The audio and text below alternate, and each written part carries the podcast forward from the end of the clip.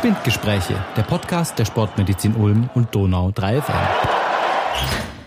Hallo und herzlich willkommen zu einer kleinen Zwischenepisode des Podcasts Spindgespräche der Sportmedizin Ulm. Heute aus aktuellem Anlass, weil wir in unseren Büros so schwitzen, wollten wir ähm, hier live aus der Sportmedizin mal über wichtige Facts zum Thema Hitze sprechen. Wir, das sind heute ähm, Dr. Achim Jerk und ähm, meine Wenigkeit, äh, Dr. Johannes Kirsten.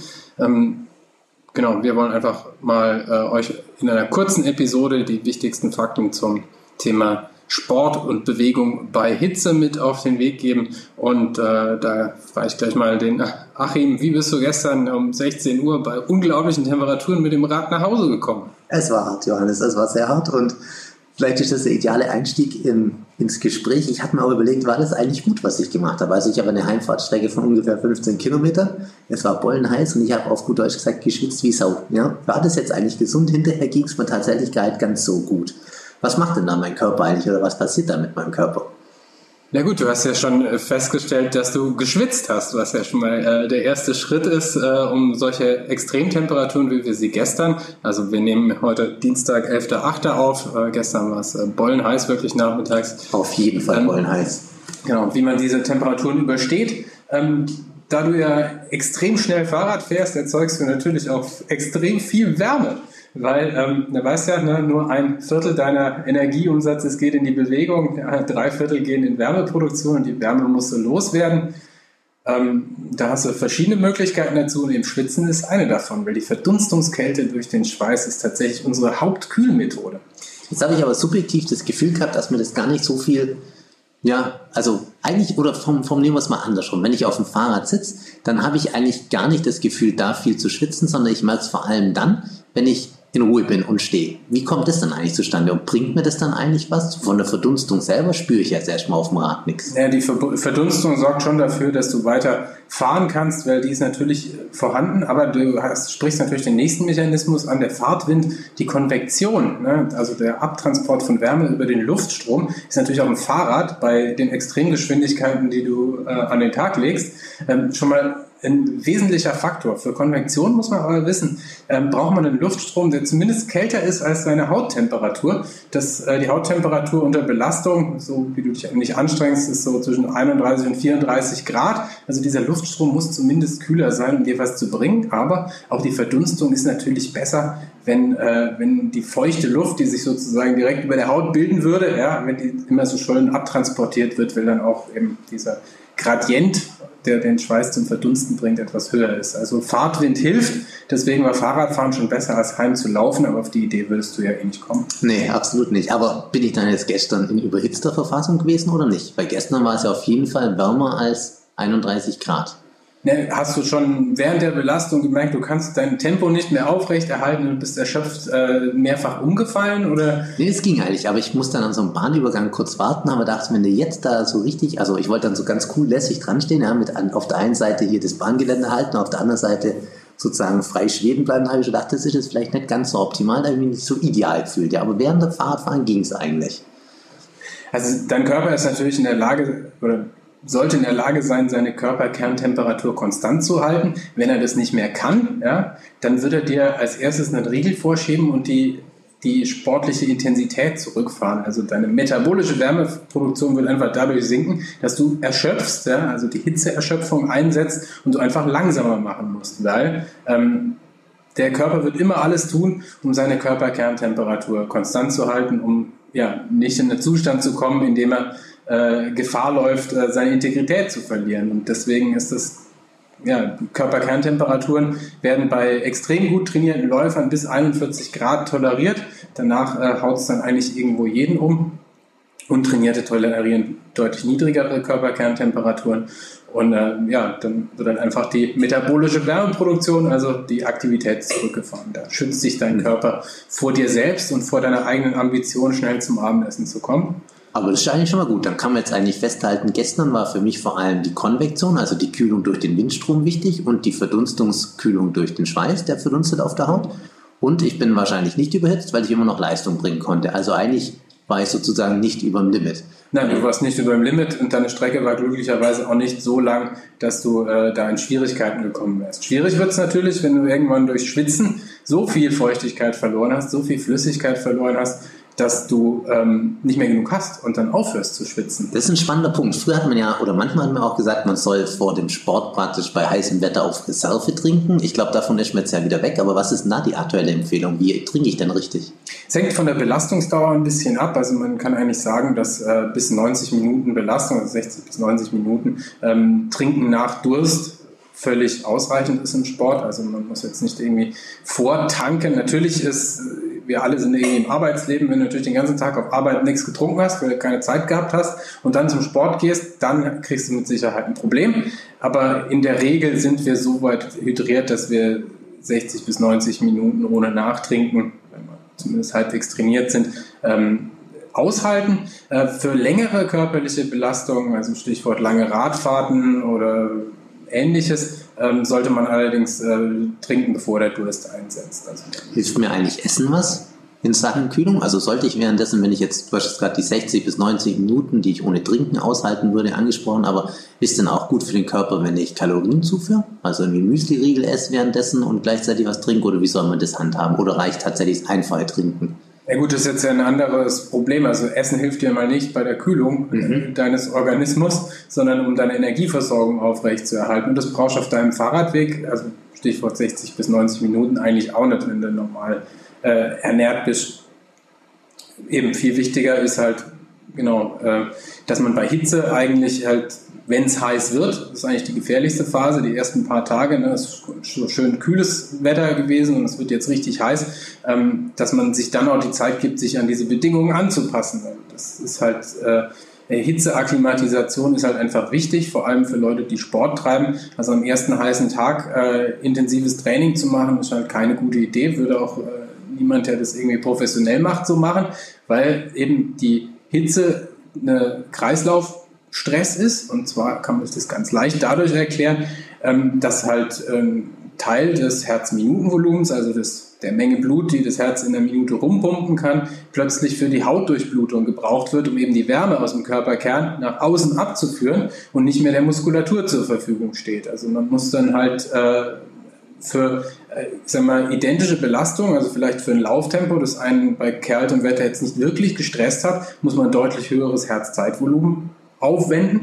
Das merkt man oft daran, wenn man eine Pulsuhr benutzt, ähm, dass die Herzfrequenz halt bei Hitzebelastung ähm, deutlich höher ausfällt. Einfach wenn man halt die Hautdurchblutung auch noch gewährleisten muss. Das bedeutet, ähm, das Tempo, das mich vorher nicht gestresst hat, ist jetzt ein erheblich höherer Kreislaufstress. Und deswegen gilt mal ganz grundsätzlich in den ersten heißen Tagen kein intensives Training zu machen, und eben auch bei der Dauer eben die Hitzeanpassung, dafür reicht es täglich zwischen 45 und 60 Minuten unter diesen Bedingungen zu trainieren. Dann fängt der Körper an, sich an diese Situation anzupassen. Wie tut er das? Ähm, er steigert das Plasmavolumen, das ist also der flüssige Anteil des Blutes, der geht nach oben. Ähm, man kann mehr schwitzen, wenn man eine Weile in der Hitze ausgesetzt ist. Und auch der Schweiß wird salzärmer. Weil salzärmerer Schweiß auch schneller verdunstet, ist das ein doppelter Vorteil. Und so über diese Mechanismen ähm, kann dann eben der Körper nach einer gewissen Anpassungsperiode auch bei heißen Bedingungen wieder ähnliche Leistungen bringen wie bei kühlen. Nehmen wir mal noch ein anderes Beispiel. Wir haben jetzt schon mal mit Marco Worms, an dieser Grüße viele Stelle an unsere Kollegen von Donau 3FM, gesprochen und versuchen ihn ja zu ermutigen, dass er mit dem Fahrrad zumindest eine Strecke, er wohnt in Biberach, also von Ulm nach Biberach fährt. Das sind jetzt da ungefähr 40 Kilometer, ist er sicher über 90 Minuten erstmal unterwegs am Anfang, vermute ich jetzt mal. Jetzt stelle ich mir Marco da gerade vor, wie er auf diesem Fahrrad leidet, bei 30 Grad, Schweiß überströmt, hochroter Kopf hat. Was kann er denn machen um zum Kühlen? Bringt es eigentlich was, wenn er sich die Mineralwasserflasche über den Kopf schüttet? Oder wie kann er denn während des Fahrens noch kühler, kühler werden? Oder die, die Mineralwasserflasche über den Kopf zu schütten, ist sicher eine gute Kühlungsmethode, weil sie natürlich Schweiß spart. Ne? Die Haut feucht zu halten führt zu Verdunstungskälte. Ist ja das Gleiche, was man mit Schwitzen letztlich auch macht. Wichtig, wenn die Sonne richtig runterbrennt, ist natürlich eine Kopfbedeckung, aber Marco fährt ja sicher mit Helm, der gut belüftet ist. Auf jeden Fall. Auf jeden Fall. Und natürlich keine ähm, zu warme Kleidung oder Kleidung, die sagen wir, dem Wärmeabtransport auch entgegensteht. Auch das wäre schlecht. Dann muss er natürlich nachtrinken bei dieser Strecke, haben wir ja schon gesagt. Ja. Und ähm, naja, vielleicht sollte er halt auch äh, im Zweifel morgens etwas später zur Arbeit, damit er etwas später nach Hause fährt, um halt diese heißen Nachmittagsstunden, wo die Sonne auch noch hoch steht, ne, Strahlung, UV-Strahlung ist ja auch äh, eine Hitzekomponente, die man vermeiden kann, ähm, die, die sollte halt umgehen. Und natürlich Sonnencreme ist obligat, weil Sonnenbrand ja. natürlich auch äh, was ist, was man besser nicht hat, wenn man gesund und leistungsfähig bleiben möchte. Ja, absolut. Jetzt mal noch ein anderes Beispiel. Ich erinnere mich an eine Episode, wo du mal von einem Triathlon berichtet hast, wo du eine elegante Kühlungsvariante ausprobiert hast mit so Art Stulpen, die du kalt gemacht hast. Vielleicht kannst du da noch mal was dazu sagen, an die Hobbysportler oder Amateursportler gerichtet. Gut, also ähm, im Triathlon ist ja immer, wenn es heiß ist, ist das Fahrradfahren noch das kleinste Problem oder das Schwimmen ist das allerkleinste Problem, wenn es heiß ist. Ähm, das Fahrradfahren, da hat man eben einen schönen Fahrtwind und kann beliebig nachtrinken, ist auch noch kein so riesiges Problem. Das Problem kommt dann immer beim Laufen. Ähm, wie kühle ich den dann schon vorbelasteten Körper weiter? Und da gibt es eben, einerseits würden immer schön Schwämme angereicht, die kann man sich äh, nicht nur einmal über den Kopf ausdrücken, sondern die kann man sich, wie man es bei einigen Profis auch schon gesehen hat, äh, äh, sagen wir mal drei, vier, fünf Stück ins Trikot stecken. Die sind dann noch schön nass und halten den Körper bis zur nächsten Verpflegungsstation nass. Das ist das eine. Das andere ist, ähm, da zu dem Zeitpunkt meistens die Sonnencreme schon von der Haut runter ist äh, und ich da relativ empfindlich bin, habe ich mir solche dünnen Ärmlinge besorgt und diese Ärmlinge ähm, sind so gemacht, dass sie jetzt halt äh, sehr atmungsaktiv sind, aber gleichzeitig auch gut, äh, gut nass zu machen sind. Also die halten einfach das Wasser schneller, länger, als wenn ich es mir nur auf die Haut kippe und führen halt durch Verdunstungskälte zu einer Kühlung und ich kriege auch keinen Sonnenbrand. Also sie ist natürlich weiß und äh, damit kann man sich schön die ganzen äh, Arme immer nass halten, ne, um eben auch dieses Wasser, das man ja vielleicht nur alle fünf Kilometer kriegt, um sich äh, irgendwie zu übergießen, um das halt irgendwie sich, sich länger nass zu halten. Weil natürlich die atmungsaktive Kleidung ist natürlich schön, so ein Triathlon-Einteiler ist ja super, aber er ist natürlich auch noch so konzipiert, dass er schnell trocknet. Also ja. bei heißen Bedingungen ne, schütten wir Wasser über in der Verpflegungsstation, ist beim Marathon genau das Gleiche. Äh, sagen wir, wenn es entsprechend heiß ist, äh, spätestens Kilometer später ist es trocken. Ja, und äh, da hilft es natürlich, wenn man auch die Mütze, die man dann hoffentlich trägt, ähm, dass man die feucht hält. Und äh, genau, einfach, äh, weil es halt Schweiß spart. Ne? Die Haut feucht halten ist, äh, ist das einzige Mittel der Wahl. Und halt im Zweifel langsamer tun, weil wenn die Körperkerntemperatur erstmal so weit steigt, dass der Körper ähm, äh, sein Herzzeitvolumen nicht mehr aufrechterhalten kann, seine Körperkerntemperatur nicht aufrechterhält, dann folgt die Hitzesynkope, also die Bewusstlosigkeit äh, oder die davor noch die Hitzeerschöpfung und dann geht halt gar nichts mehr.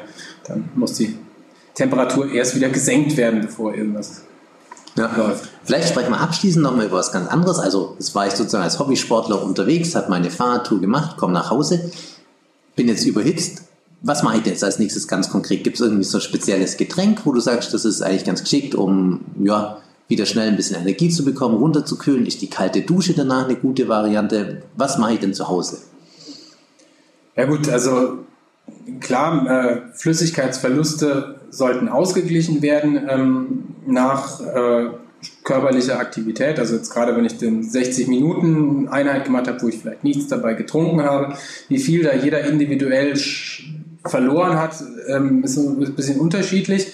Ähm, man kann das mal ausprobieren, zum Beispiel, indem man sich vorher und nachher wiegt. Dann hat man eigentlich relativ genaue Vorstellung, wie viel Flüssigkeit man verloren hat. Man sollte dann äh, etwa 120 Prozent äh, von dem nachtrinken. Das mhm. ist ja schon mal eine gute Idee. Sollte elektrolythaltig sein, also vielleicht nicht gerade Leitungswasser. Ähm, das äh, berühmte Apfelschorle oder das alkoholfreie Bier bieten sich hier natürlich äh, an. Um, schmeckt ja auch gut, ja. Schmeckt ja auch gut, äh, gerade nach dem Sport. Äh, beim Duschen ist es ja so, also wenn man jetzt eiskalt duscht, ähm, dann schwitzt man danach umso mehr nach, wenn erstmal die Poren alle zugehen. Also besser sind so Wechselduschen, lauwarm anfangen, mal kalt drehen, wieder lauwarm drehen, kalt drehen und wieder lauwarm anfangen. Der Sprung in den See ist eigentlich der Ideal. Ähm, Standard, sage ich jetzt mal, um sich nach sowas natürlich wieder abzukühlen. Wenn man, wenn man komplett mit dem ganzen Körper ins Wasser geht, natürlich noch besser die Wärme wieder verliert. Ähm, ja, wichtig halt, wenn es in der Sonne draußen war, dann halt auch in den Schatten gehen, ähm, nachtrinken, ausruhen, dem Körper halt auch die Zeit geben. Kann ich danach nochmal Sport machen? Also sagen wir mal, ich habe jetzt eine Ausdauereinheit gemacht bei Hitze. Ist es ratsam, danach nochmal Kraftsport zu machen oder sollte ich mich dann lieber erholen und Ruhe halten? Ja gut, das hängt von deinem Trainingsniveau und der Intensität deiner, deiner Ausdauereinheit ab. Wenn Sagen du gewohnt bist, dreimal am Tag zu trainieren, dann wirst du auch das auf jeden Fall so machen. Aber dann musst du halt natürlich noch mehr darauf achten, deine Körperkerntemperatur nach Hitzebelastung wieder in den Normalbereich zu bringen, bevor du in die nächste Einheit startest. Das ist sowieso grundsätzlich. Also wenn man bei heißem Wetter Sport macht, ne, ähm, die Nachmittagsstunden sollte man natürlich meiden. Ähm, besser ganz früh oder nach 20 Uhr, nach 19 Uhr zumindest äh, zum Sport gehen, ähm, nicht schon mit äh, der hohen Körperkerntemperatur da reingehen. Also man, hat, man kann sich das ja so vorstellen, man hat wie so eine Wärmespeicherkapazität letztlich. Ähm, wenn ich natürlich schon mit einer hohen Körperkerntemperatur aus einem heißen Büro ins noch heißere draußen zum Laufen gehe, kriege ich viel schneller ein Problem, als wenn ich aus einem schön klimatisierten Umgebung, äh, mir ist eigentlich nicht besonders warm und dann gehe ich meine Stunde Sport machen und dann gehe ich wieder in eine kühle Umgebung. Das ist natürlich viel einfacher, als wenn ich den Hitzestress den ganzen Tag habe. Ja, klar. Äh, da sollte man halt drauf achten. ne. Eben, wer eine Herzfrequenzuhr hat, der kann auch seine Hitzeadaption oder wie gut er akklimatisiert ist im Prinzip prüfen, wenn die Hitzewelle steigt und ich laufe mit der gleichen Herzfrequenz, wie wo es noch kühl war, ähm, dann werde ich deutlich langsamer sein und irgendwann gleicht sich das wieder ein gutes Stück weit an dann weiß ich, dass ich die Akklimatisation geschafft habe. Das dauert, äh, je nachdem, welchen Anpassungsmechanismus man betrachtet, sieben bis 14 Tage, also volle Akklimatisation tatsächlich erst nach 14 Tagen. Da sind die meisten Hitzewellen in Deutschland glücklicherweise schon wieder vorbei. Ja. Gut, sodass wir als Fazit eigentlich sagen können, ausreichend trinken, auf seinen Körper hören und wer experimentell tätig sein will, gern hinter, hinterher und vorher wiegen und auf die Pulse achten. Sagen wir mal spannende Selbstexperimente. Genau, also eben grundsätzlich gilt halt äh, klar, äh, die Sonnenstunden, die mit hoher UV-Exposition mittags meiden, äh, früh die Hitze möglichst umgehen, wenn man es mit dem Training kann. Ne? Das ist Training einfacher als im Wettkampfsport, da geht's nicht. Da ist der Wettkampf halt terminiert. Es sei denn, es wird extremst heiß, dann wird man ja auch vielleicht Wettkämpfe verschieben. Und ähm, genau, äh, beim Training halt äh, vor allem, wenn die Hitzewelle erst beginnt, äh, halt darauf achten, dass man die Intensität deutlich runterschraubt. Also für Leute, die nach Geschwindigkeit laufen, ähm, das Feld auf der Uhr abkleben, ignorieren, wie auch immer, eher nach Herzfrequenz oder nach, besser nach Belastungsempfinden laufen. Es wird einfach am Anfang deutlich langsamer sein. Das muss man akzeptieren. Der Kreislaufstress ist dasselbe. Ja. Ähm, Und immer an den Sonnenschutz denken natürlich. Genau, und an den Sonnenschutz denken, ne? Sonnencreme, gut. Und äh, wer längere Läufe macht, äh, sollte jemanden auf dem Fahrrad mitnehmen, der ihm was zu trinken anreicht, beziehungsweise sich irgendwo ein Depot anlegen und äh, Runden laufen. Perfekt. Auch. Ja, vielen Dank, Johannes. War ganz informativ. Ja, danke Achim. Dann äh, hoffen wir, dass wir äh, euch noch durch die restliche Hitzewelle geholfen haben. Und äh, genau, in der Viel nächsten Spaß beim Woche. Sport. Genau, viel Spaß beim Sport und in der nächsten Woche dann wieder wie gewohnt mit Marco in äh, gewohnter Besetzung. Macht's gut. Ciao.